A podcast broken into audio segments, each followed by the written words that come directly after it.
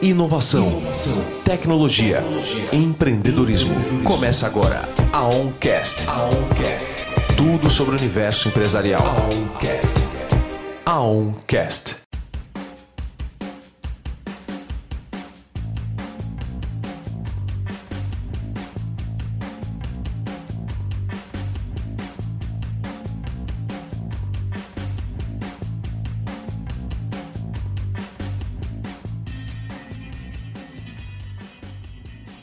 Estamos começando mais um AONcast. Meu nome é Adriano de Oliveira Martins, advogado especialista em direito empresarial, e no tema de hoje nós vamos falar sobre os direitos das empresas em crise na pandemia e pós-pandemia. Estou aqui com o Dr. Bruno Baldinotti.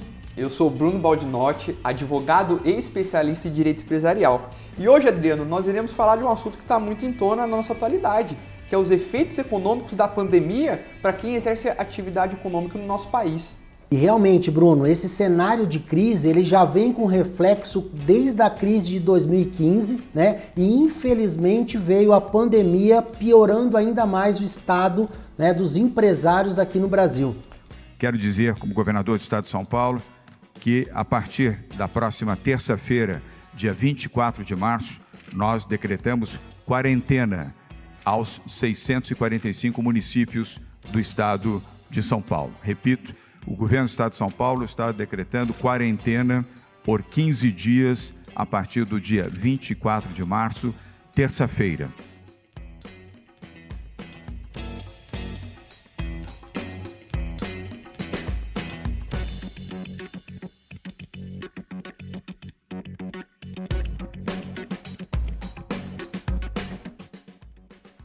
Concordo, Adriano. Então a gente tá, estávamos num cenário em que os empresários já estavam doentes, eles vinham se recuperando dessa doença. E aí veio a pandemia com literalmente um vírus que é, piorou mais e agravou ainda mais a saúde econômica dos nossos empresários, dos profissionais, dos produtores rurais e etc. E é uma pena a gente enxergar, né, vendo nos noticiários as empresas pedindo falência, né, fechando as suas portas. Tem vários exemplos aqui no Brasil no tocante a isso. E as últimas notícias do aumento considerável dos pedidos de recuperação judicial. Isso é muito triste para o cenário brasileiro, porque toda a função social da empresa, né, a manutenção de emprego, até mesmo o município depende do pagamento dos impostos da empresa, ou seja, toda a economia ela é afetada. Né?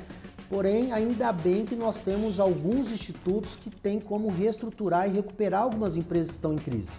E o Estado, Adriano, ele reconhece essa função social que uma empresa tem para nós, membros da sociedade. E isso, é, esse remédio que os empresários vêm se utilizando, que é a reestruturação empresarial, ela está sendo tomada por vários empresários. Hoje eu destaco a Latam, a companhia aérea Latam Brasil entrou hoje com um pedido de recuperação judicial nos Estados Unidos. A situação financeira da companhia piorou com a crise do coronavírus. É mais uma notícia que traz preocupação para os clientes das companhias aéreas brasileiras.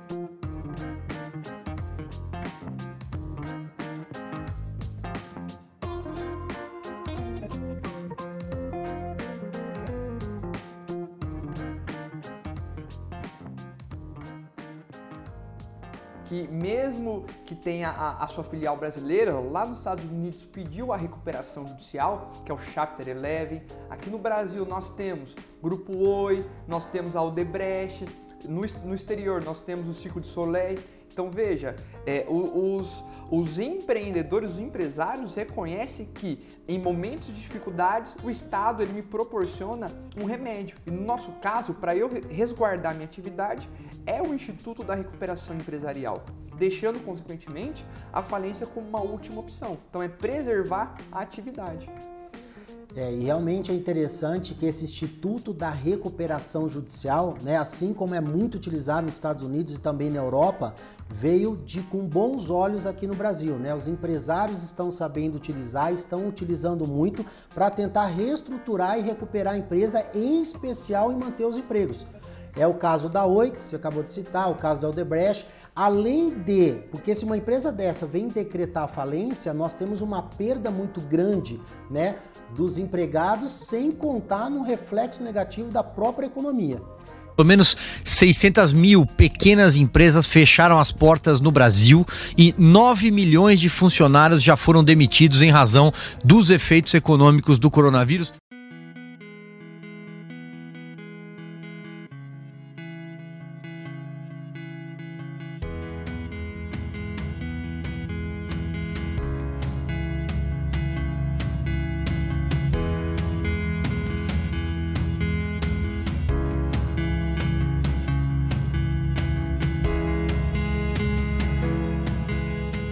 Então esse instituto ele veio para ajudar e agregar muito na reestruturação do empresário, né? E recuperar a empresa para manter essa função social. É um efeito dominó. É, realmente, a decretação da falência de um empresário, ela enseja toda uma consequência para a vida social. Foi o que você disse. Um, dependendo do tamanho de um município, é, é, um, é um empresário quem vai manter esse município. Então imagina, o empresário tem a falência decretada, pode fechar o município, porque serão postos de empregos a menos, serão menos arrecadação de tributo e isso traz um reflexo social muito grande. Então vai aumentar a criminalidade e etc. Então, é, com esse remédio que nós estamos falando do, da recuperação judicial, o empresário ele vai se proteger, ele vai manter sua atividade e, consequentemente, os credores irão receber os seus créditos. Ao contrário do que acontece na prática de uma falência, em que, malemar, dependendo da, da, da empresa, os trabalhadores conseguem receber seus créditos. É, acho que é importante a gente também é, é, é, é pensar aqui, Bruno, os tipos de empresas e os tipos de crise e o momento que deve ser requerido cada remédio, né? cada solução, cada recurso. Porque aqui no Brasil nós temos três possibilidades: né? a reestruturação administrativa, a recuperação judicial ou extrajudicial e, dependendo do caso, um pedido de, de, um pedido de autofalência. Né? Em decorrência da pandemia e esse aumento considerável de empresas em crise, acho que é importante ressaltar que nós temos que identificar com calma o tipo de crise, né? se, ela é se ela é econômica, se ela é financeira, né? o porte da empresa, se é uma média, uma pequena, uma média empresa, né? e verificar qual o melhor recurso, qual o melhor remédio a utilizar nessa crise.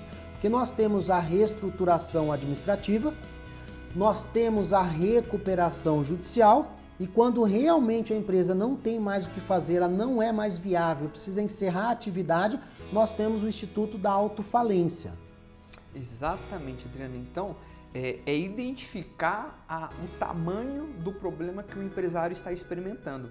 Só que hoje, é, é, o interessante é, nós estamos no momento em que o, o, o, relógio econômico e financeiro dos empresários, eles estão em descompasso. Como assim?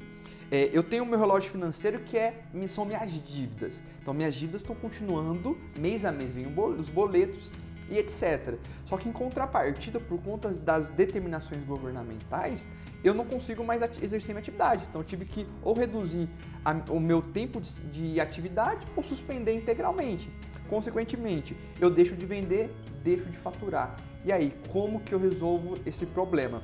E nisso que vem o nosso, o nosso o tema de hoje dessa, da Oncast, que é o Sistema Público de Saúde dos Empresários.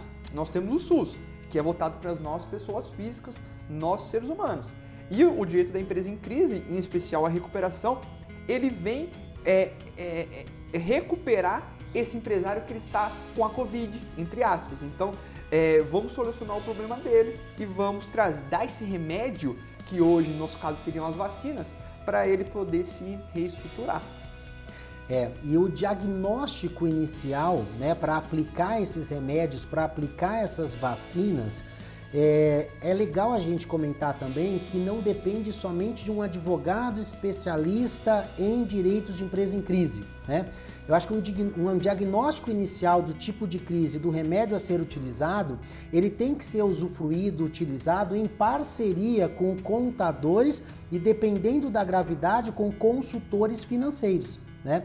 Por exemplo, no caso de reestruturação administrativa, que é um caso mais simples, o caso em que a empresa ainda não tem ações judiciais, ela não está no estado crítico, ou seja, nesse caso é possível um advogado, juntamente com um consultor financeiro, fazer administrativamente as renegociações das dívidas, porque talvez não é preciso pedir uma recuperação judicial. Né? Pode ser que ali, com o consultor financeiro, com a diminuição do custo, né, com as negociações internas, é possível fazer uma reestruturação.